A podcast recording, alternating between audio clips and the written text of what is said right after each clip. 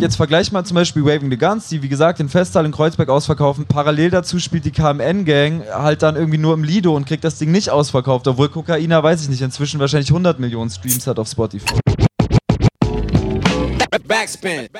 Ich habe Alex mitgebracht von diversen Magazinen inzwischen. Rap.de, UMTV Raps. Ja, Juice. Eigentlich sollten hier jetzt Nico und Falk sitzen, also zwei wirkliche Graurücken der, Veteranen. ja, der deutschen Rap-Medienlandschaft. Die beiden wollten eigentlich über ja, 20 Jahre Splash-Anekdoten sprechen.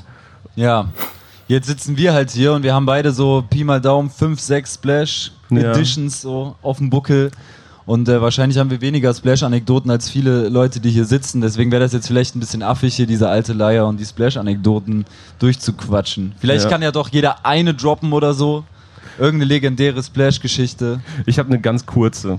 Die kommt aus dem Hau letzten raus. Jahr und ich habe sie schon hundertmal erzählt, glaube ich. Aber das ist für mich einfach so sinnbildlich Splash. Wir sind äh, letztes Jahr irgendwie spät nachts, halb fünf oder so, vom Gelände zurück zum VIP-Camping.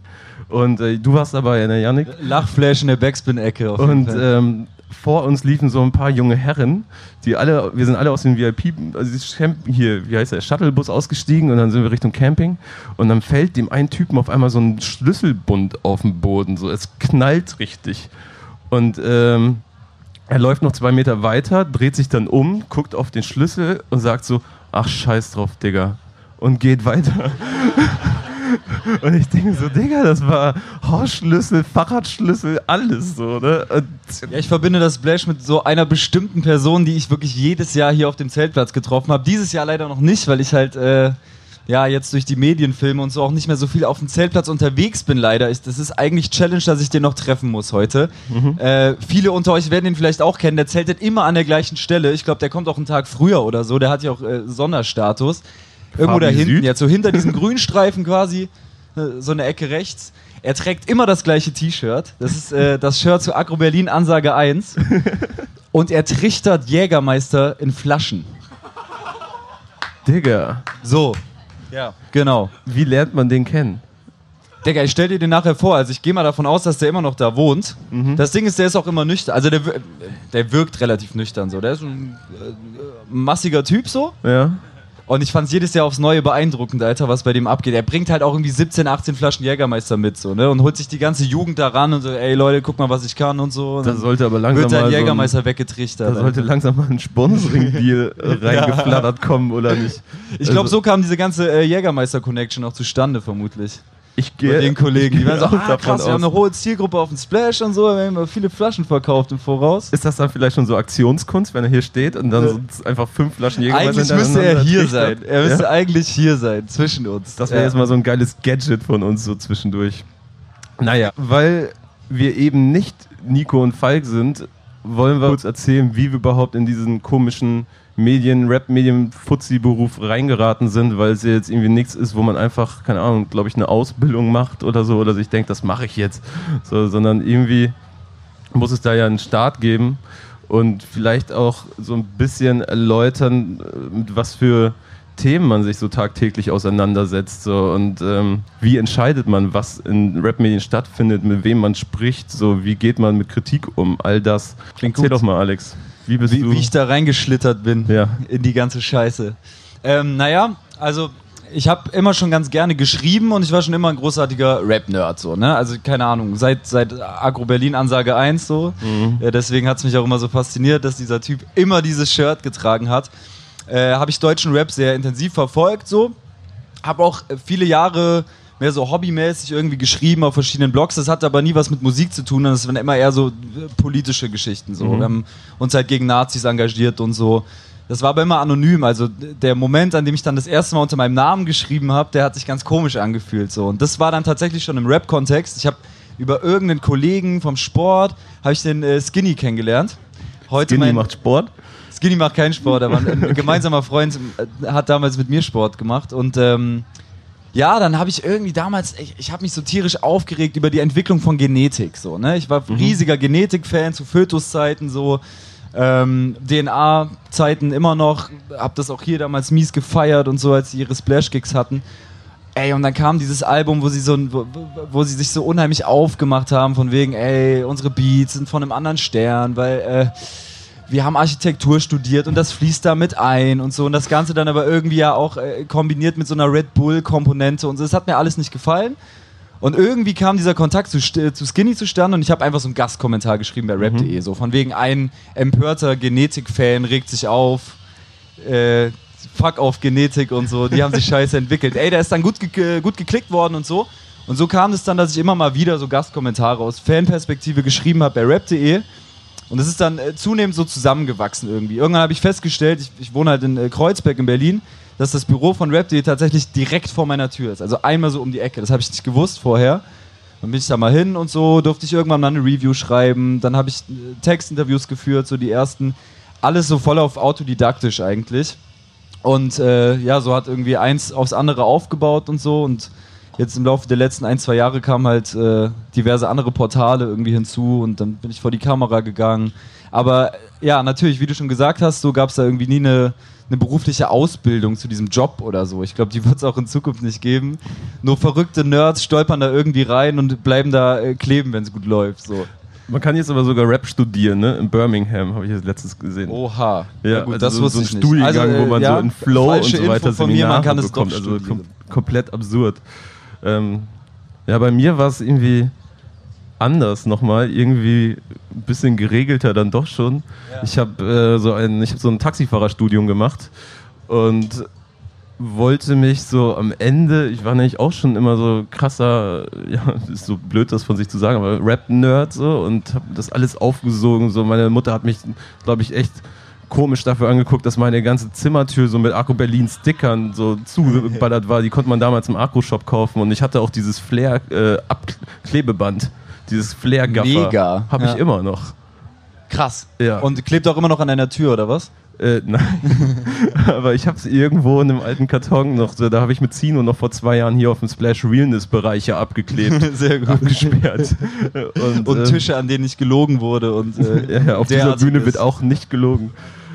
Und ja, dann, ich habe mich aber schon immer ein bisschen mehr für dieses, diesen ganzen Behind-the-Scenes-Kram interessiert. Also wenn irgendwie bei der Juice oder bei der Backspin oder sonst wo so Panels hochgeladen worden sind, so Diskussionsrunden oder wenn gerade so Leute, die hinter den Kulissen arbeiten, ich kann mich da so an Runden mit, keine Ahnung, Julian Gupta zum Beispiel erinnern, ja, ja, ja. Ne, wo sie dann so ein bisschen aus den Nähkästchen geplaudert haben, was so deren Arbeit ist. Das hat mich irgendwie äh, ja, sehr interessiert.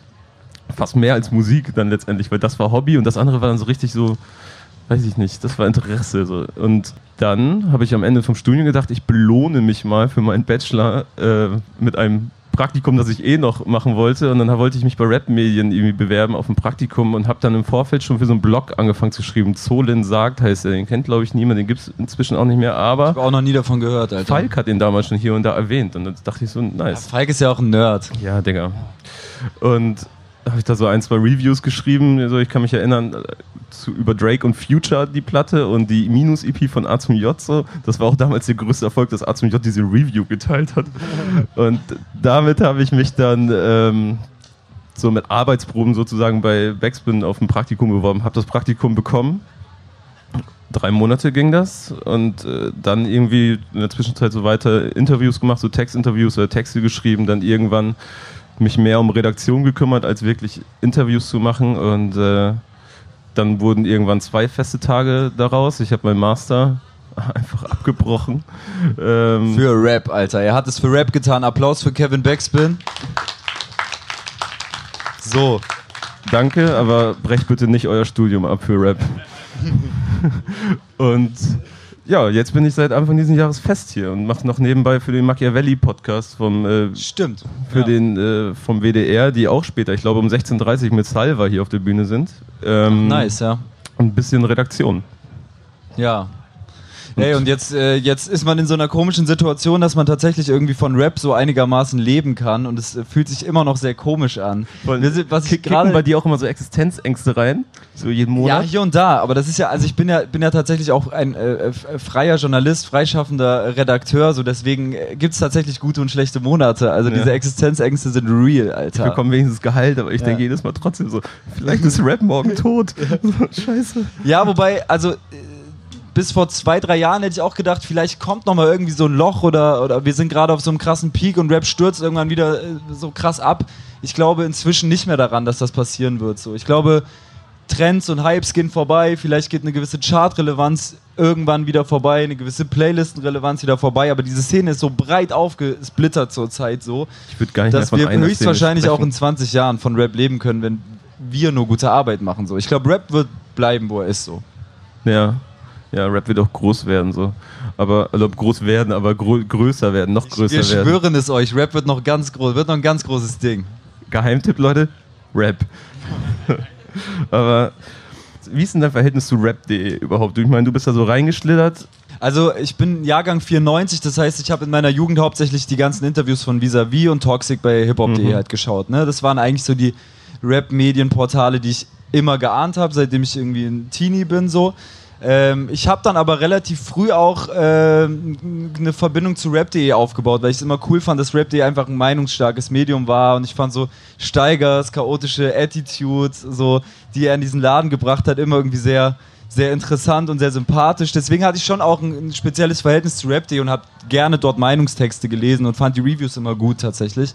Ähm, aber dass es am Ende so gekommen ist, dass, dass ich bei rap.de gelandet bin, klar, das hatte auch viel mit Glück und Zufällen zu tun und sicherlich auch mit dem Ort, an dem ich lebe. So, wäre ich in Hamburg gewesen, wäre es sicherlich auch auf die Backspin hinausgelaufen oder so. Denke ich schon. Also würdest du auch sagen, du wärst so oder so zu Rap gekommen? Oh, das, das würde ich nicht behaupten. Da, also, wie gesagt, so, es gab diesen Genetiktext so und als ich den geschrieben habe, hatte ich ja nicht das Gefühl, so, wow, ich bin jetzt irgendwie ein, ein krasser Musikjournalist und gebe jetzt hier irgendwie mein sau wichtiges Statement ab, sondern das war eher so, ey, ich bin irgendwie empört, irgendwas in meiner äh, Subkultur passt mir nicht, ich kotze ein bisschen drüber ab so und, und lass so meiner Wut freien Lauf. Und erst dabei habe ich gemerkt, dass es auch ganz cool ist, so unter seinem Namen zu schreiben. Weil, wie gesagt, ich habe vorher auch schon irgendwie äh, seitenweise Texte geschrieben in anderen Kontexten und so. Und war dann erstmal so, alter, krass, dann steht da mein Name drunter, dann ist es auf rap.de. Keine Ahnung, was dann passiert so. Vielleicht irgendwelche äh, Hassnachrichten oder Leute stehen vor meiner Tür. Also, keine Ahnung, du machst dich ja schon relativ nackig so.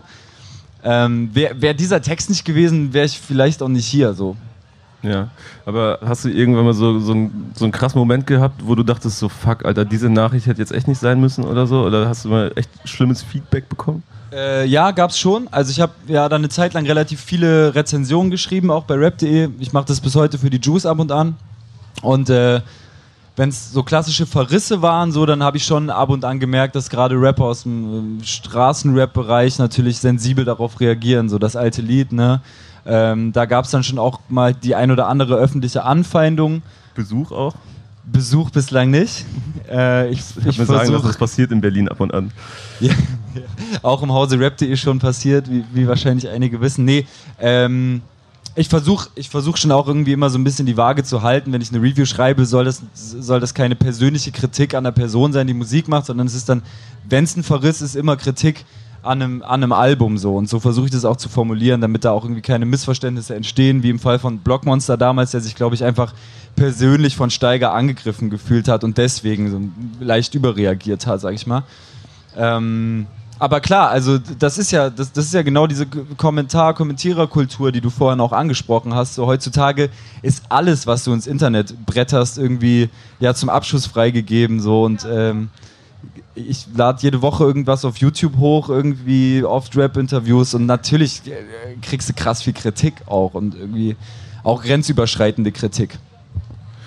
Wir könnten eigentlich mal so das Spielchen spielen und uns wirklich anhand so von Kommentarkultur durch so ein paar Überthemen arbeiten, die sich auch so ein bisschen damit beschäftigen, mit welchen Fragen wir uns eigentlich im Alltag auseinandergesetzt sehen. So, weil ich meine, wir laufen ja nicht morgens ins Büro oder durch Berlin einfach und sagen uns so, heute treffe ich mal Said und mache ein Interview. Da steckt ja viel Arbeit dahinter und vielen von euch ist ja auch irgendwie, glaube ich, klar, dass viele Rapper heutzutage nur noch mit Medien sprechen, wenn sie gerade irgendwie ein Album zu promoten haben und ansonsten gar nicht großartig Redebedarf haben. Ja, und wenn sie nicht zu befürchten haben, dass das Medium sie halt hart rannehmen könnte oder sie, sie tatsächlich aus einer kritischen Perspektive äh, anpacken könnte. Und das ist natürlich ein großes Problem auch im, im Musikjournalismus. Ja. Ne? Mm, Und ich würde jetzt einfach mal mit so einem schönen Klischee-Kommentar starten. Kenne ich nicht, soll sich ficken. So, ein, ein Kommentar, den wir gerade wir häufig irgendwie bekommen, wo Leute einfach unter, was ich sowieso schon höchst absurd finde, so Dinge zu kommentieren, die einen offensichtlich nicht interessieren, so und die man offensichtlich nicht kennt, so als wäre so das, das, eigene Mindset so das allumfassende so eine Ja, genau, das ist, immer die, das ist immer die Grundvoraussetzung bei Leuten, die auf YouTube kommentieren, habe ich das Gefühl, so, ja, dass so. ihre Meinung auch sehr sehr viel wiegt. Ähm oh, Rap.de hat ein Interview hochgeladen. Alex ja. mit, hm, keine Ahnung. Und dann machst du dir sogar die Arbeit und kommentierst das mit, kenne ich nicht, soll sich ficken. Das ist doch irgendwie eigenartig. Ja. ja. aber dann ist ja auch die Frage, wie kommen denn Interviews überhaupt zustande? Wie sucht man aus, mit wem man spricht?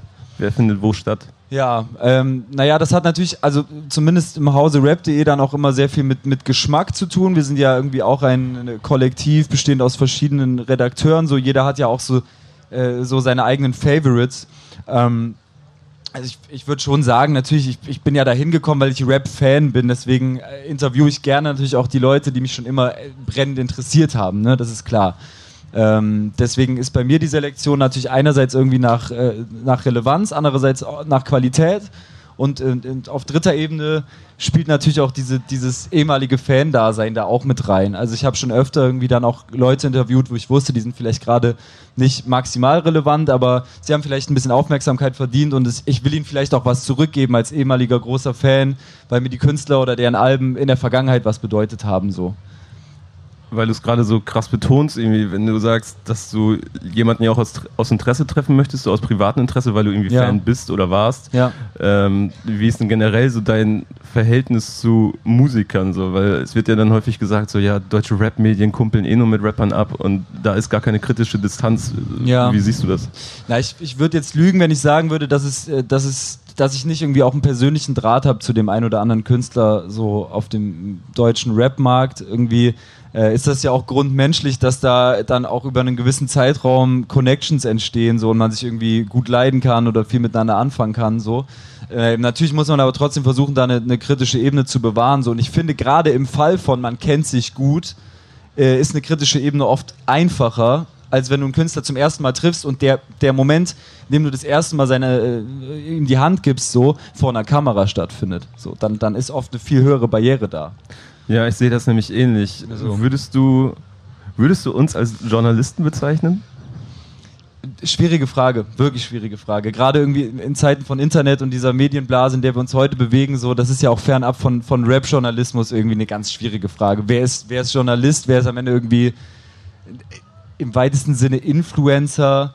Ähm, ja, wer, wer, wer, produziert Content über Dinge, die ihn einfach nur interessieren? Mhm kritisch, unkritisch, äh, schwierig. Ich würde mich selber nicht als Journalist bezeichnen. So. Ich habe jetzt auch kein Problem, wenn mich jemand so bezeichnet, weil es ist wahrscheinlich offensichtlich oder der offensichtlichste Beruf oder die offensichtlichste Bezeichnung, die man für uns findet. Ja. Aber ich meine, Kulturjournalismus oder Kultur lebt ja davon, dass man das nicht objektiv bewerten kann. Es ist etwas rein Subjektives. So. so. und man muss irgendwie eine Verbindung zur Kunst schaffen, so, um überhaupt darüber vernünftig reden zu können. So. Und ich finde, deswegen ist es, weil es objektiv nicht möglich ist, schon schwierig anhand. Aber die Art und Weise, ja. wie wir arbeiten, Recherche, Fragen stellen, und äh, das ist natürlich journalistische Arbeit. Andererseits ist ein Bildredakteur ja auch Journalist und äh, der Journalist ist irgendwie auch ja keine, ähm, ist ja kein geschützter Begriff irgendwie ja, so. Das also schon. das ist ja sowieso irgendwie ein sehr, sehr sehr dehnbares Feld, sag ich mal. Ja, so. ich habe halt krassen Respekt vor diesem Arbeitsethos so. und ja. deswegen würde ich mich da nicht unbedingt so zuzählen wollen, bin aber auch nicht böse, wenn mich jemand so nennt, weil ich schon versuche mit Künstlern irgendwie einfach ein ehrliches Gespräch zu führen und dann auch wirklich die Dinge zu fragen, die mich auch wirklich ehrlich interessieren so und wenn ja. das äh, etwas Kritisches ist, so dann ist das natürlich auch dabei. Ja. So. ja.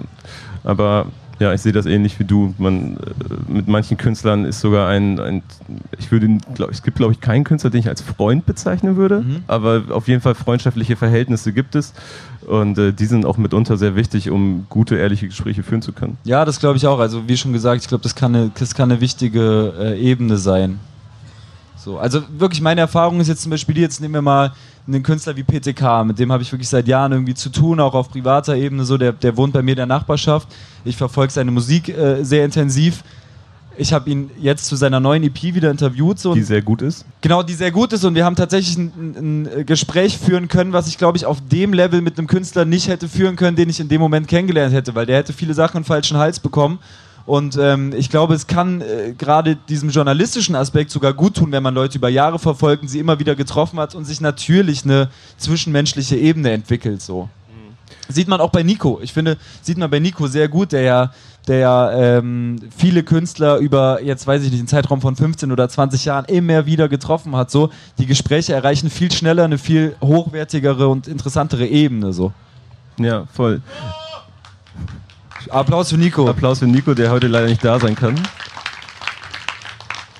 Aber ich habe auch noch ein Beispiel dafür. Ich habe zum Beispiel, ähm, als ich zum ersten Mal Disaster getroffen habe, ja war das direkt für, für einen Podcast und wir haben uns quasi vor dem Mikrofon kennengelernt.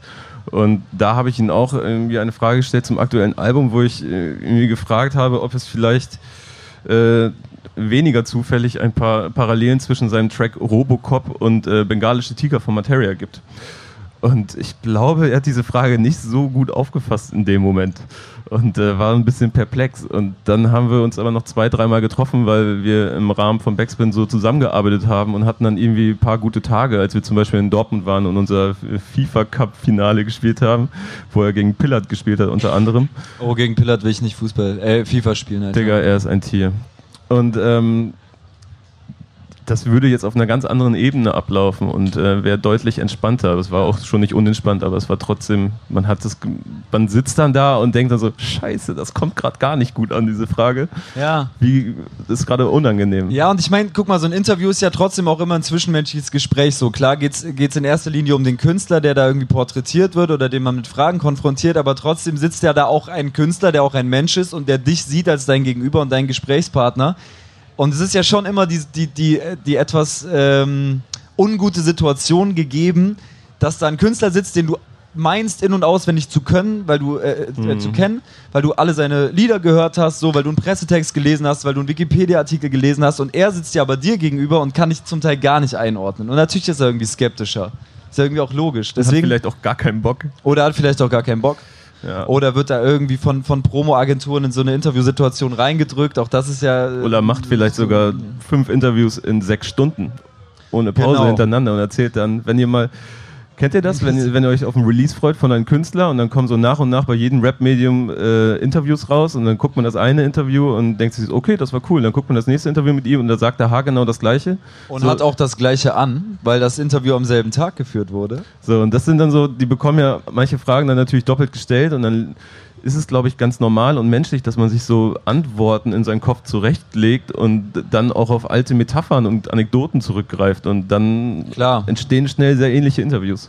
Genau, und ich glaube, diesen Kreislauf kann man schon auch ein Stück weit dadurch durchbrechen, dass man die Leute vielleicht besser kennt und besser greifen kann. So. Und das kann schon helfen, Leute äh, dann irgendwie nicht zum ersten Mal zu treffen, sondern zum dritten, vierten Mal. Also das erlebe ich halt jetzt so. Ich bin jetzt seit seit so zweieinhalb Jahren irgendwie dabei und mache das aktiv und treffe jetzt so langsam so in diesen Release-Zirkeln, Zyklen so äh, manche Künstler zum zweiten oder dritten Mal und äh, das Gespräch verläuft schon auf einer ganz anderen Ebene. Also ja, kurz gesagt, so wie ich vorhin schon meinte, ich glaube, es kann auch, kann auch helfen, sich einfach ein bisschen kennenzulernen. So. Ja.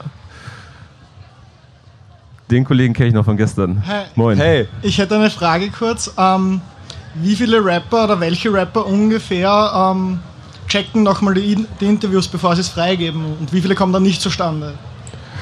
Also es ist tatsächlich so äh, in, diesem, in diesem ganzen Promo-Strudel inzwischen relativ gängige Methode, dass zumindest ein Management sich vor Veröffentlichung eines Interviews das Interview nochmal anschauen kann. Ähm, dass Interviews dann gar nicht veröffentlicht werden, habe ich so nicht erlebt bislang. Es kann nur hier und da vorkommen, dass Leute kleine Sequenzen draußen haben wollen oder so. Und auch das wird dann häufig auch wieder diskutiert, weil es ja irgendwie den Kontext des Interviews entstellen kann und so weiter. Aber klar geht man auch einen Schritt weiter auf den Künstler irgendwie zu. Ich glaube, äh, darauf sind wir ja auch angewiesen. So. Ähm, das ist vielleicht auch noch ein anderes Thema, über das man nachher hier noch sprechen kann. Ähm, es geht ja auch immer um Win-Win-Situationen und das ist vielleicht auch gerade ein, ein problematischer Baustein in dieser ganzen Journalismusdebatte. Ja, das ist definitiv ein problematischer Baustein in der Journalismusdebatte. Bei mir ist es so, bei Alex wird es sicherlich ähm, nochmal ein bisschen ein anderer Fall sein, weil er halt viele Video-Interviews macht, die dann extrem gerne nochmal angesehen werden, weil häufig auch Management schlichtweg nicht mit dem Look zufrieden ist. Wie sieht mein Künstler aus oder so? Ja, klar, stimmt. Ähm, vor Ja. kurzem noch gehabt, dass, äh, dass, dass Leute der Meinung waren, dass sie in einem Interview zu fertig aussahen so, und das dann erst nicht veröffentlicht haben wollten. Solche Sachen passieren dann auch. Aber bei mir im Podcast ist es so, die Leute setzen sich hin und wir führen einfach, ähm, ich versuche auch diese Frage-Antwort-Sache zu vermeiden, sondern einfach ein Gespräch zu Ja. haben. Manche Leute sind dann auch immer so ein bisschen verwirrt, wenn sie den Podcast nicht kennen oder generell keine Podcasts und denken so, hä, was labert der Vogel da selber so viel? Der Ja. soll Fragen stellen und ich mache Antworten, so was soll das? Ja, aber dann habe ich meistens die Erfahrung, dass die Künstler sogar sagen, ey, brauchst du mir nicht nochmal schicken, hau einfach raus, sag mir Bescheid, schick mir einen Link. So, das ist wirklich die schönste Variante, aber das passiert natürlich schon häufig, dass wir das nochmal irgendwie zur, zur, zur Sicherheit nochmal den Leuten schicken, damit sie wissen, was deren Künstler da überhaupt verzapft haben im Interview. Ja, und tatsächlich ist es ja auch so, also so geht's mir und so geht's, glaube ich, auch vielen Künstlern. Ähm, nach so einem langen Interview in dieser Extremsituation vor einer Kamera und so, weißt du oft schon zehn Minuten nach diesem Gespräch gar nicht mehr so richtig, wo rote Fäden waren und wo sich so Stränge durchgezogen haben und was so exakt für Aussagen gedroppt wurden und so. Deswegen ähm, ist es natürlich auch ein Stück weit ein Entgegenkommen an den Künstler, wenn er nochmal drüber schauen kann. Und sehr, sehr, sehr oft wird dann auch gar nichts mehr geändert. Also Ja. ich habe das selten erlebt, dass sowas eskaliert ist. Liegt vielleicht auch an der Art und Weise, wie ich meine Interviews führe. Äh, ich glaube, da gibt es sicherlich Kandidaten, bei denen es da irgendwie öfter zu äh, Leo, was geht? Ähm, ja, dann irgendwie öfter zu Komplikationen kommt, so, ne? Ja. Vermute ich mal. Kannst, kannst du dir deine Interviews gut angucken, selber nochmal vor Veröffentlichung? Ah, es ist schwierig. Eigentlich nicht, tatsächlich. Ich lerne das langsam, aber ähm, ich schaue mir eigentlich nicht gern selber zu. Ich denke auch immer, es ist schlecht, Alter. Ich denke immer, es ist Ich denke auch immer, dass es schlecht war, nachdem ich mit einer Aufnahme fertig war und äh, früher, wow, äh, vor ein paar Monaten musste ich die, die Podcasts noch alle selber schneiden und bearbeiten und so weiter. Das äh, konnte ich mittlerweile äh, netterweise abgeben. Aber dann sitzt man da und hört sich halt eine ganze Stunde lang beim Reden zu. Und manchmal dachte ich halt direkt nach Aufnahme, Alter, was ist, was, was hast du da gelabert? Und schiebe es wirklich auf den letztmöglichen Moment, wo es geht. So. Und dann hört man es und denkt sich, ach, war eigentlich doch irgendwie okay. Ja. Ja, ich finde, also ich, ich gucke mir dann meine Interviews an, denke mir, oh Mann, voll oberflächlich, irgendwie, ich sag viel zu oft irgendwelche Füllwörter, ich relativiere die Fragen voll, Ja, Bruder. bla, so, ne? Ja, naja. Ich habe den nächsten Kommentar. Und zwar, das hat mit Hip-Hop nichts zu tun. Ja. Das, äh, das ist auch gern gesehen und passiert häufig, dass in der Kommentarspalte Hip-Hop verteidigt wird und die Hip-Hop-Kultur, weil äh, irgendwelche Künstler oder Künstlerinnen angeblich nichts mit Hip-Hop oder Rap zu tun haben sollten. Ich weiß nicht, wie das Genau, bei da gehen die Meinungen natürlich auch, auch stark auseinander, was, was mit Hip-Hop zu tun hat und was äh, schon nichts mehr mit Hip-Hop zu tun hat. Nee, ich glaube, da muss man grundsätzlich sagen, man kann es halt nicht allen recht machen. Und je, je weiter die, sich diese Szene halt irgendwie auch aufspaltet in verschiedene kleine Subcamps, desto krasser kommt natürlich dieser Vorwurf dann auch äh, zum Vorschein, vermute ich. Also bei uns kommen, keine Ahnung, du kannst ein Lackmann-Interview machen, dann werden Leute sagen, das hat mit Hip-Hop nichts zu tun. Du kannst ein AST-Interview machen, dann werden Leute sagen, das hat mit Hip-Hop nichts zu tun. Ähm, klar, Kommentarspalten sind halt offen, kann halt jeder alles reinschreiben und die Geschmäcker sind unterschiedlich. Aber gibst du dich eine Grenze? Also muss man zum Beispiel zwingend rappen, um im Rap stattzufinden? Ey, das habe ich mich tatsächlich gestern gefragt. Ich sitze hier in der Jury von dem the Heat Contest hier auf dieser Bühne. Übrigens äh, 13 Uhr äh, folgt Teil 2. Gestern waren wirklich sehr, sehr gute Künstler und Künstlerinnen da. Und ähm, eine Künstlerin, die das Ganze eröffnet hat, gestern Malcha, ähm, hat tatsächlich wesentlich mehr gesungen als gerappt und das war jetzt wirklich also kein, kein klassisch- klassisches Gespitte oder so. Hab Ich mich auch gefragt, hätte ich vor fünf Jahren äh, noch, also hätte ich vor fünf Jahren gesagt, das ist Rap oder hätte sie auf so einem Rap-Newcomer-Contest vermutet? Nein, so. Sie wäre da auch nicht aufgeschlagen. Aber äh, Rap ist ja, also Rap hat ja nicht nur mit Technik zu tun, Rap ist ja auch irgendwie eine Attitude und entwächst aus einer Szene. Und ich finde, du kannst dich auch einfach Rapper nennen oder zum Hip-Hop bekennen, wenn dich das sozialisiert hat und dich irgendwie beeinflusst hat. So. Natürlich hat sich alles aufgesplittet, so. Ja, da bin ich nämlich auch der Meinung. Ich habe das nämlich auch krass wahrgenommen, als äh, Marvi Phoenix so langsam erschien und äh, angefangen hat, Musik zu veröffentlichen. Und da habe ich dann, wenn sie dann bei deutschen Rap-Medien stattfand, wurde wirklich wie wild kommentiert, was sie denn bitte sich einbildet, in der Rap-Szene vorstellen, stattfinden möchte und so. Das war wirklich teils unangenehm. Aber das ist halt auch, ähm, falls ihr sie nicht kennt, Mavi Phoenix, eine junge Künstlerin aus Wien oder gebürtig aus Linz, lebt aber mittlerweile in Wien. Und sie ist halt krass mit Rap sozialisiert, so mit dem Rap und Hip-Hop der 2000er, Jay-Z und Ja. äh, Neptunes, Pharrell und so weiter.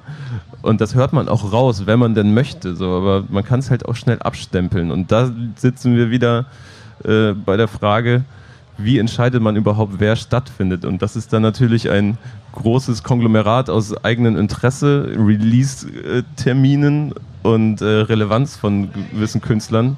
Wobei man sich natürlich auch fragen muss, wie misst man Relevanz? Wie misst man Relevanz? Also über die Frage habe ich jetzt recht intensiv nachgedacht nach dieser ganzen Klickkäufer-Debatte so, ne? Weil äh, man muss sich ja vorstellen, wir haben zum Beispiel letztes Jahr sowohl auf rap.de als auch dann in der Juice natürlich das, das Rap-Jahr 2018 ausgewertet. Ich war auch noch im All Good Podcast und so und ähm, vor, vor diesen Aufzeichnungen habe ich mich immer gefragt, so okay, wie, wie platziere ich jetzt bestimmte Themen, die vielleicht öffentlichkeitswirksam gar nicht so relevant waren, für mich aber eine Relevanz hatten und wie stark binde ich Dinge ein, die mir persönlich nicht gefallen haben und die ich für, für gar nicht so relevant oder fortschrittlich erachte, so, die aber trotzdem äh, de facto irgendwie 82 Millionen Klicks hatten. Und äh, ich muss sagen, nachdem diese ganze Klickkäufer-Debatte so aufkam und diese Doku veröffentlicht wurde, habe ich darüber nochmal anders nachgedacht, weil in Zeiten des Internets so und in Zeiten von Klickkäufen, die es ja offensichtlich gibt, in welchem Ausmaß auch immer, finde ich, lässt sich Relevanz zumindest nicht an Klicks, goldenen und äh, Platin-Schallplatten bemessen. So, das, das finde ich, hat diese ganze Debatte auf jeden Fall gezeigt. So. Ähm, Relevanz äh, ja, setzt sich zusammen aus Fortschrittlichkeit, ganz eindeutig. Also wenn ein Künstler was macht, was vorher kein anderer Künstler gemacht hat, dann ist das relevant, egal wie reichweitenstark das ist, für mich. Das ist zum Beispiel ein, das ist ein Aspekt Dementsprechend finde ich ja auch, äh, oder bin ich nach wie vor der Meinung, dass Mero sehr relevant ist. So, Ja, da, da kommt äh, sehr viel ist, zusammen äh, bei ihm. Ja, So, aus äh, allen möglichen Dingen, so, da treffen wahrscheinlich viele Klischees auch zu, aber ich finde, dass er eine Musik macht, die es vorher so nicht in Deutschland gegeben hat, die auch eine sehr krass deutsche Identität hat. Finde ich auch, genau. Es ist, äh, es ist was sehr Neuartiges ähm, und er wird, finde ich, in seiner Rolle als Rapper häufig unterschätzt, weil er natürlich ganz stark reingedrückt wird in diese New Schooler, ihr, ihr seid irgendwie mystisch auf YouTube explodiert, aber wirklich relevant seid ihr trotzdem nicht. Ähm, ich finde auch tatsächlich, dass, dass Mero da zum Teil unterschätzt und klein geredet wird. So. Und dass es eine Zielgruppe gibt, jetzt mal fernab von Klickkäufen, ob die bei ihm stattgefunden haben oder nicht, so. Äh, es gibt eine Zielgruppe. So, ich, ich sehe ähm, im Kiez und im äh, Bus überall Leute, die seine Mucke über Handy pumpen. Ja, er hat ja auch über 40.000 Tickets verkauft für die Tour. Richtig, genau. nicht. Allein äh, das ist ein krasser Gradmesser. Das ist zum Beispiel auch ein Relevanzmesser, so ja. äh, ein Live-Game so. Und da, äh, da, da spreche ich immer gerne ein Beispiel an, so. Ähm, es gibt eine Crew, Waving the Guns, kennt vielleicht der ein oder andere so. Ähm, Applaus für Waving the Guns, Alter. Ey, die haben, die haben wirklich gemessen an Künstlern wie, weiß ich nicht, Rin oder der, der KMN-Gang irgendwie unheimlich schlechte Klickzahlen auf YouTube. Ganz klares Ding. Irgendwie zwischen 80 und 120.000 so. Und trotzdem verkaufen die in Berlin den Festsaal in Kreuzberg aus so. Das ist doch, also das ist doch offensichtlich ein Gradmesser für Relevanz, obwohl die vielleicht auf YouTube äh, nicht so gut klicken, obwohl die keine goldenen Schallplatten äh, einheimsen, obwohl die halt nicht in Playlisten stattfinden oder in den Charts so. Das ist ja auch äh, ein sehr krasses Phänomen, finde ich, bei Künstlern wie Casper oder Materia. Stimmt, die auch da. Absolut keine gemessen an dem aktuellen Standard äh, guten, in Anführungszeichen, Klicks haben, so oder Ja, auf ja. Streaming-Plattformen oder auch auf ihre YouTube-Videos. Ja. Aber ich meine, Materia hat das scheiß Ostseestadion ausverkauft in Rostock. Safe. Als Ja. erster deutscher Rapper ein Stadion ausverkauft. Genau. Wenn mich nicht alles und täuscht. Deswegen sollte man sich von Klicks einfach nicht blenden lassen. So, Ja. die, teilweise sagen sie sehr viel aus, teilweise aber auch wirklich gar nichts. Ja, genau. Und jetzt, jetzt vergleich mal zum Beispiel Waving the Guns, die wie gesagt den Festsaal in Kreuzberg ausverkaufen. Wer- Wer aus Berlin kommt oder schon mal da war, weiß, dass das eine der wirklich größeren Locations ist. Ähm, parallel dazu spielt die KMN-Gang halt dann irgendwie nur im Lido und kriegt das Ding nicht ausverkauft, obwohl Kokaina, weiß ich nicht, inzwischen wahrscheinlich 100 Millionen Streams hat auf Spotify so, ne? Also, ich glaube, an, an Klicks sollten wir es nicht bemessen. Natürlich ist das, im Negativen kann es ein Gradmesser sein. Also wenn ein Künstler irgendwie auf einem YouTube-Video 4000 Klicks hat, dann ist das schon ein Zeichen dafür, dass seine Zeit vorbei ist. Oder irgendwie er einfach, äh, ja, es hat da einfach noch nicht Klick gemacht, so, ne? Ja. Also, ähm, Oder es macht nicht mehr Klick. oder es macht nicht mehr Klick. Genau. Ähm, aber ja, ich glaube, es gibt eine Wortmeldung. Äh, bei Waving the Guns kommt, glaube ich, noch der Faktor dazu, dass sie eben nicht nur in der Hip-Hop-Szene stattfinden. Ja. Also ich persönlich kenne Waving the Guns hauptsächlich durch Freunde aus irgendeiner Punk-Szene. Ja. Und ich glaube auch, dass bei Materion Casper noch dazu kommt, äh, dass die Zielgruppe auch einfach eine andere ist. Ich schätze mal, die meisten Materion Casper-Fans sind ein Stückchen älter als zum Beispiel Mero oder KMN-Fans und kommen auch, glaube ich, tendenziell dementsprechend öfter zu Konzerten. Ja, ganz wichtiger Punkt, stimmt. Ähm, und, und dadurch ist auch zu erklären, warum zum Beispiel Casper und Martin unheimlich viele Platten verkauft haben jetzt, ne, mit dem letzten Album, so, mit dem gemeinsamen Album.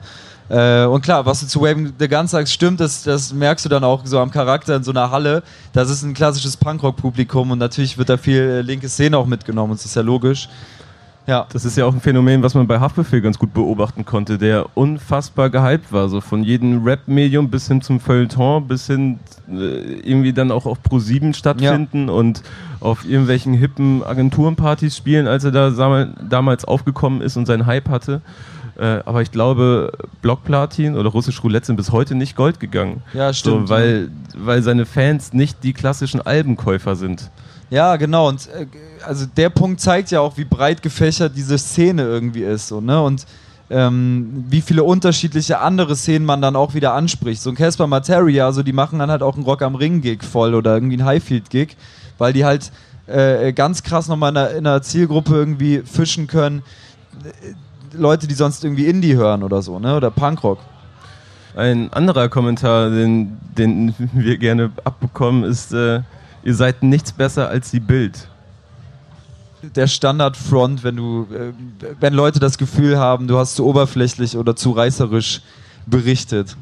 Wo ist für dich die Grenze zwischen ähm, berichtenswert oder zu privat, zu viel Gossip? Also meine persönliche Trennlinie ist re relativ, äh, sagt man, hoch oder niedrig in dem Fall.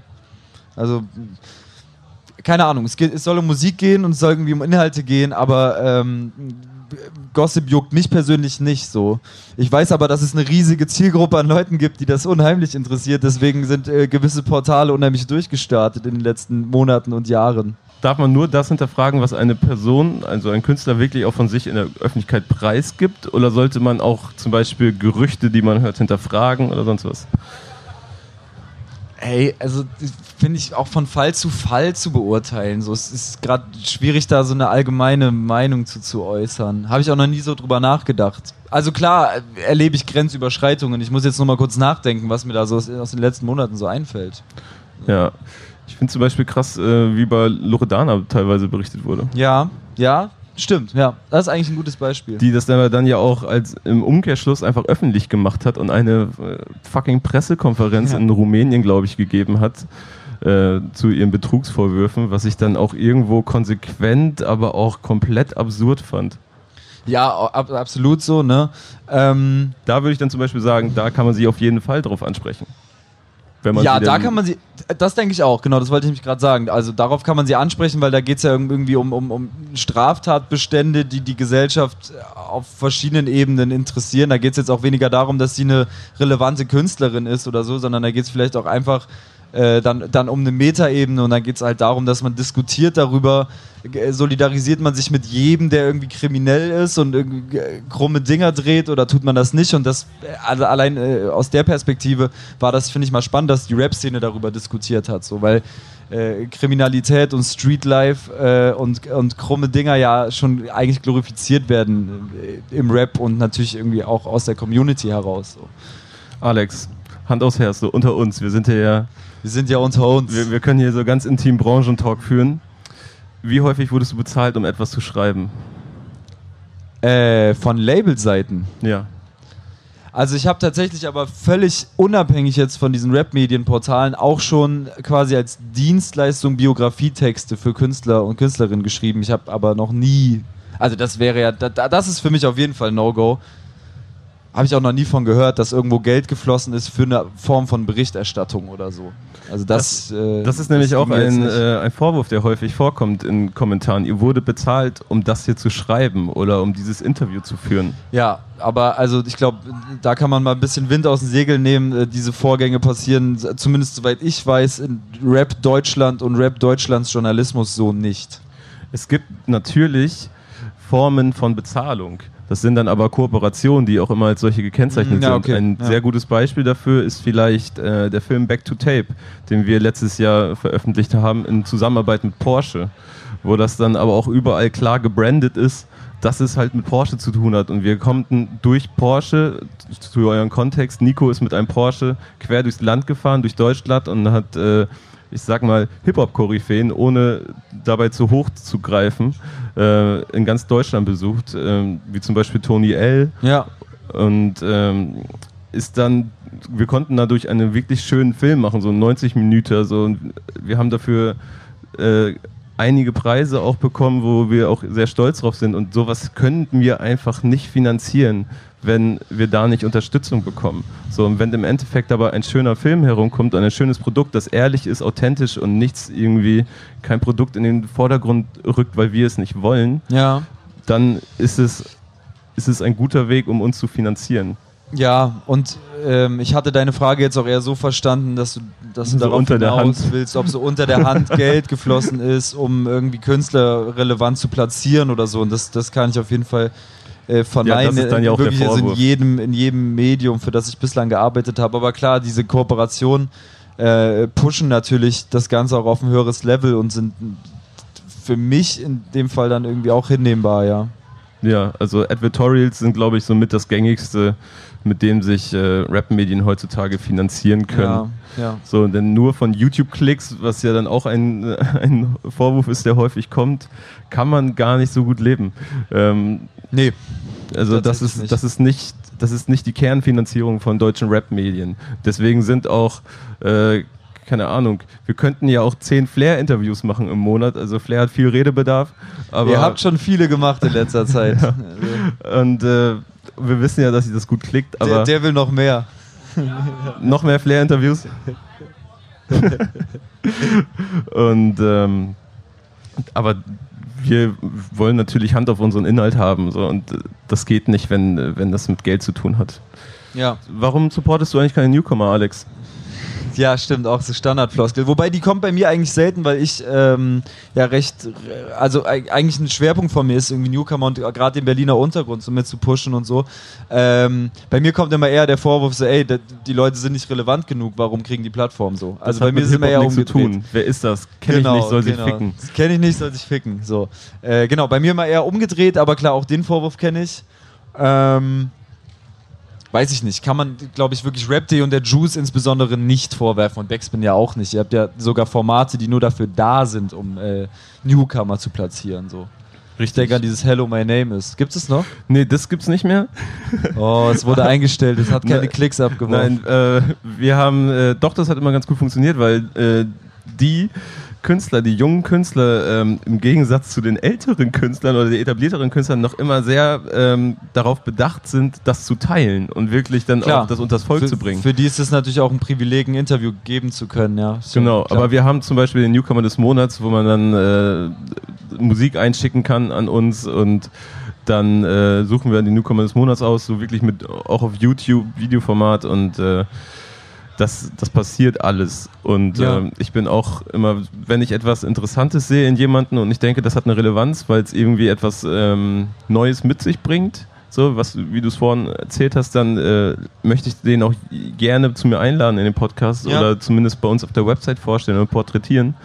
Ähm, damit der halt bei uns stattfindet, weil das ist ja auch immer etwas, woran man dann glaubt, weil man dann denkt, okay, das, der oder die hat was und das könnte größer werden. Und äh, vielleicht, das ist ja dann, man möchte es persönlich pushen, aber es ist vielleicht auch ein Stück weit st- strategisch sogar, ne, wenn man sich früh mit Künstlern äh, trifft und gut hält und äh, wertige Artikel über sie abgibt, weil man etwas in ihnen sieht und denkt, dass Ja. in zwei Jahren könnte das Früchte tragen, dass Absolut, man ein gutes Verhältnis hat, dann ist das Ich finde auch, dass etwas. genau das ist nämlich ein journalistischer oder ein fachlicher Skill ja auch, den, den wir dann vielleicht zum Teil auch irgendwie ausspielen können, dass wir vielleicht schon dadurch, dass wir sehr viel Musik konsumieren, sehr viele Sachen im Voraus geschickt bekommen, sehr viele Leute zu uns Kontakt aufnehmen, die vielleicht irgendwie äh, Musik an den Start bringen wollen, so, dass wir relativ früh auch so sondieren können, okay, wer hat Potenzial, so im Prinzip machen wir ja hinter den Kulissen ähnliche Dinge, wie das äh, in den Labels auch A&Rs machen oder irgendwelche Talentscouts so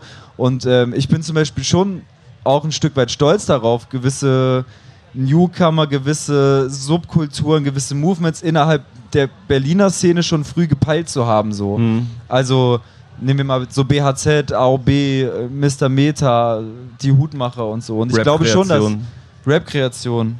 Schon, dass da, dass da sehr viel Potenzial ist und es ist natürlich cool, von Anfang an dabei zu sein und vielleicht auch einen entscheidenden Beitrag äh, leisten zu können, äh, dafür, dass sie vielleicht ihren Splash-Gig kriegen oder so, ne? indem man denen halt Plattform geboten hat. Das ist übrigens, was ich gerade angesprochen habe mit dem Teilen, dann mit den Linkzahlen. Das ist tatsächlich auch etwas, was, worauf wir nicht angewiesen sind, aber was uns sehr stark hilft. Und so teilweise gibt es äh, Gespräche mit Künstlern im Vorfeld über ein Interview, dann wochenlang wird diskutiert, wann man einen Termin findet und Ja. wie man das aufzieht und was für eine krasse Idee man dann irgendwie macht, hat. Und dann da sind wir wie beim altbekannten Problem. Der Künstler hat mittlerweile hundertmal mehr Reichweite als das Magazin. Der Künstler ist nicht auf das Magazin angewiesen. Das Magazin viel mehr auf den Künstler. Und dann teilen Künstler die, die Inhalte nicht, obwohl sie sagen, ey, super happy Ja. damit. Und Ja, und ich komme mir dann auch total blöd dabei vor, nochmal so anzurufen und so, hey, kannst du vielleicht unser Interview nochmal teilen? Wäre echt cool so. ich, Äh, ja. ich frage mich auch immer so, das ist doch eure Promo-Phase. Ihr wollt doch, dass eure Fans mitbekommen. Ja, auch, auch da sieht oft, sehen Dinge oft professioneller aus, als sie am Ende sind, so, ne? Das, ähm, ja. Da kann man vielleicht eh mal, du hast gerade auch ein bisschen von deinem Alltag gesprochen. Ich, du triffst ja nicht jeden Tag Rapper. Nee. Und, und quatscht einfach drauf los. Du bereitest dich auch irgendwie vor. Interviews werden oft so eine Woche im Voraus festgemacht und dann, klar, benötige ich so ein paar Stunden Recherchezeit, manchmal mehr, manchmal weniger. Höre mir die Alben vor einem Interview mindestens zwei, dreimal an. Ähm, guck mir oft die Videos an, die bis zu dem Zeitpunkt schon rausgekommen sind, so, um vielleicht auch da so ein paar Schlüsse zu ziehen und formuliere äh, Fragen, die ähm, ich für interessant erachte. Wir tauschen uns ja auch ab und an mal untereinander aus. So in, Ja, und das finde ich, das ist tatsächlich cool. Ähm, ich glaube, das ist in unserer Generation erst so gewachsen. Ich glaube, das ist was Neues, ja. Ja. Ich glaube, das ist damals so zu, zu Zeiten von Nico und Falk. Ja. Und, und da gibt es ja auch noch andere Kollegen, Toxic und äh, Olli. Olli. Shoutout Olli. Äh, dass da ohne böses Blut, aber mehr Ellbogen am Start waren. Glaube ich auch. Ja, tatsächlich. Und ich finde das, ich finde das total cool, dass jetzt eine Generation in dieses Game reingewachsen ist, die irgendwie so einen gewissen Community-Charakter auch hat, irgendwie die, die relativ meinungsstark ist. Und äh, ja, das ist doch irgendwie cool zu wissen, dass, keine Ahnung, ich, ich ahne schon irgendwie, du wirst Disaster auch treffen, dass wir vorher mal kurz ein paar Sprachnachrichten schicken, damit unsere Interviews nicht deckungsgleich sind, so, sondern wir das vielleicht auch so ein bisschen thematisch aufteilen können und so ein paar Infos zustecken können, so das, das tut ja dem Endprodukt gut. Finde Ja. ich nice, dass das so läuft. sehe ich genauso. Und ich sehe auch, dass wir uns, glaube ich, äh, gesellschaftlich, gesamtgesellschaftlicher äh, oder mit einem größeren Blick auf die Gesellschaft, äh, glaube Ja. ich, mit Rappern treffen, als es damals noch der Fall war. Weil damals war man ja wirklich von einem wirklich reinen Fanzine so bis jetzt sind wir halt ein Magazin, das sich mit auch mit den ganzen Problemen, die Rapper so haben, Ja. äh, rum, rumplagen müssen. Ja, und glaube ich äh, auch deutlich politischer sind inzwischen Das- über die Jahre. Das würde ich auch behaupten, tatsächlich, dass unsere Generation da wesentlich politischer rangeht so, und, und Rap irgendwie, mh, ja, wie du schon sagst, und in, in, in seiner gesellschaftlichen Rolle auch viel mehr irgendwie betrachtet. So. Und äh, klar, Rap zwingt uns auch oft dazu, aber ich finde es auch cool, dass wir die Gelegenheiten auch Volley nehmen, um uns irgendwie zu positionieren. Geht es jetzt irgendwie um Antisemitismusdebatte oder ähm, ja, frauenfeindliche Lines in relevanten Videos oder äh, re relevanten neuen Singles und so. ja. Ja. mein Alltag im Übrigen sieht er so aus, dass ich den ganzen Tag, also ich sitze im Büro Ja. so, und ich schimpfe mich bei Backspin. Äh, mittlerweile hat mir Nico den Titel Head of Content gegeben. Das, Digga, das ist ja so eine geile Berufsbezeichnung. Digga, ne? Ja. Aber, ja, aber es, kein Schwein weiß, was das heißt. Das heißt im Grunde, dass ich mich äh, damit auseinandersetze, welche Inhalte bei uns stattfinden. So, und äh, den ganzen Tag eigentlich nur E-Mails beantworte und mit Leuten telefoniere und eben keine Rapper treffe. So, das ist dann ja auch so das Klischee, man Ja. hängt den ganzen Tag nur ab mit, mit komischen, coolen Leuten und macht so, nein, ich sitze den ganzen Tag eigentlich nur vor, vor Mail und äh, Excel und, und Word und äh, mache irgendwelche Dinge und versuche äh, unsere Inhalte zu strukturieren und äh, Aber dann, dann ist ja bei zweimal im Monat einen Künstler. Ja, dann ist bei dir die Frage eigentlich noch wesentlich interessanter, wie du da selektierst, so in der, in der äh, Aufbereitung der Interviews und der News. So, woran misst du da?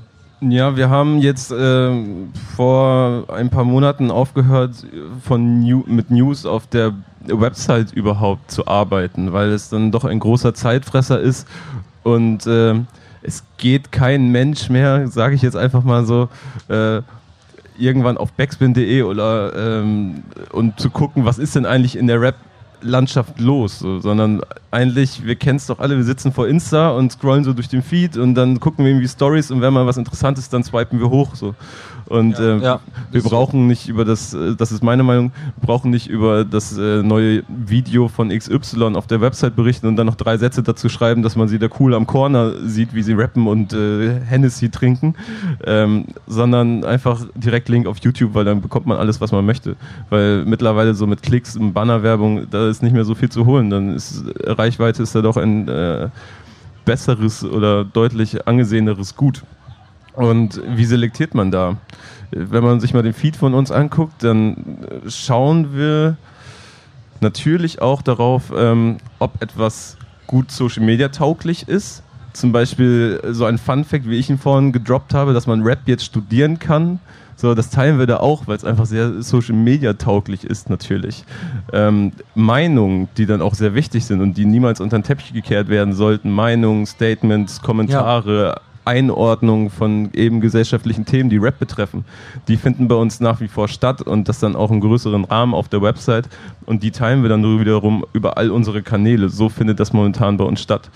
Ähm, was relevant ist und was nicht, das ist dann immer so ein Mix aus, ähm, möchte man darüber jetzt berichten? So, ist es berichtenswert? Stimmt, da, ja. Ne, zum Beispiel die Das- Frage, wie bei Loredana zum Beispiel. Ist es berichtenswert? Sollte man darüber berichten, dass sie äh, inhaftiert wurde? Weil ein Schweizer Klatschportal das berichtet hat. So, und dann ist erstmal die Frage, ist es bestätigt? Ist es vielleicht staatsanwältlich bestätigt? Ist es von der Polizei bestätigt? Hat sich die Künstlerin selbst dazu geäußert?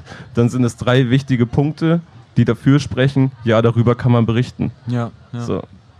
Und äh, das ist sehr schwer zu beurteilen. Man muss es eigentlich jeden Einzelfall so mal wieder betrachten. Das ist mir vorhin so beim darüber nachdenken auch aufgefallen. So, ne? Das ist wirklich von Fall zu Fall unterschiedlich. Es gibt ja Also, keine goldene Regel, leider. Ja, nee, genau. Und auch gerade für so Relevanzkriterien gibt es keine goldene Aber Regel. was Künstler angeht, das ist, wie wir es vorhin schon gesagt haben, da flattert eine E-Mail rein und dann darf man äh, häufig schon mal in das Video reingucken oder ins Album reinhören, was dann äh, irgendwann erscheint. Und dann kann man anhand seiner, äh, seines eigenen Geschmacks oder auch so irgendwo dieses, das, was man sich dann vielleicht auch irgendwo antrainiert hat, so dieses, dieses Ja. Hören, so, na okay, das, das ist was, das ist was Eigenes, das könnte interessant werden, so, da muss man sich auch einfach krass auf seinen Bauch verlassen und man kann da heftig auf die Schnauze fallen oder hat, äh, es funktioniert halt ein paar Jahre lang ganz gut. Ja, und warum ein Künstler oder ein Album äh, interessant ist, das, da gibt's ja auch, also das kann ja tausende Gründe haben. So. Das, Es das kann ja irgendwie eine Line sein, die einen irgendwie inspiriert und so, der man viel abgewinnen kann, aus Aber- der man irgendwie Meinungsstärke deutet. So. Ja, dann ist es aber natürlich auch so, dass es dann einfach Künstler gibt, die über Jahre konstant erfolgreich sind und einfach de facto, weil sie Hallen ausverkaufen, weil sie äh, Platten verkaufen, einfach relevant sind und wenn die ein Release rausbringen, dann äh, versucht man was mit denen zu machen und sich zu treffen. So. Ja. Und äh, ja, das war's im Grunde. Ey, es sind ja immer noch Leute da, die auch am Anfang da waren. Das ist ja, unsere erste Reihe sitzt hier wie eine Ja. Eins. Wirklich. So. Ja, cool, ey, danke, dass ihr da wart auf jeden Fall. War Ja. mega chillig. Ich hoffe, ihr konntet das so ein bisschen verschmerzen, dass wir beiden jetzt hier saßen und nicht Nico und Falk und einfach mal ein bisschen Freestyle gequatscht haben. Das ist ja jetzt alles ein bisschen aus der Not heraus entstanden. Ich hoffe, wir hatten eine schöne Stunde. Und jetzt ist hier, glaube ich, Turn-Up angesagt. ne? Du bist Jetzt jetzt, ist hier hier. Turn-Up angesagt. Also äh, die Leute sollten auf jeden Fall da bleiben. Ähm, Who Got the Heat? Wir machen einen Newcomer-Kontext. Und äh, gestern ging es schon gut ab. Heute treten drei neue Rapper an. Äh, ja, genau. Bleibt am Start. Ansonsten euch allen ein schönes Splash 2019. Passt auf euch auf.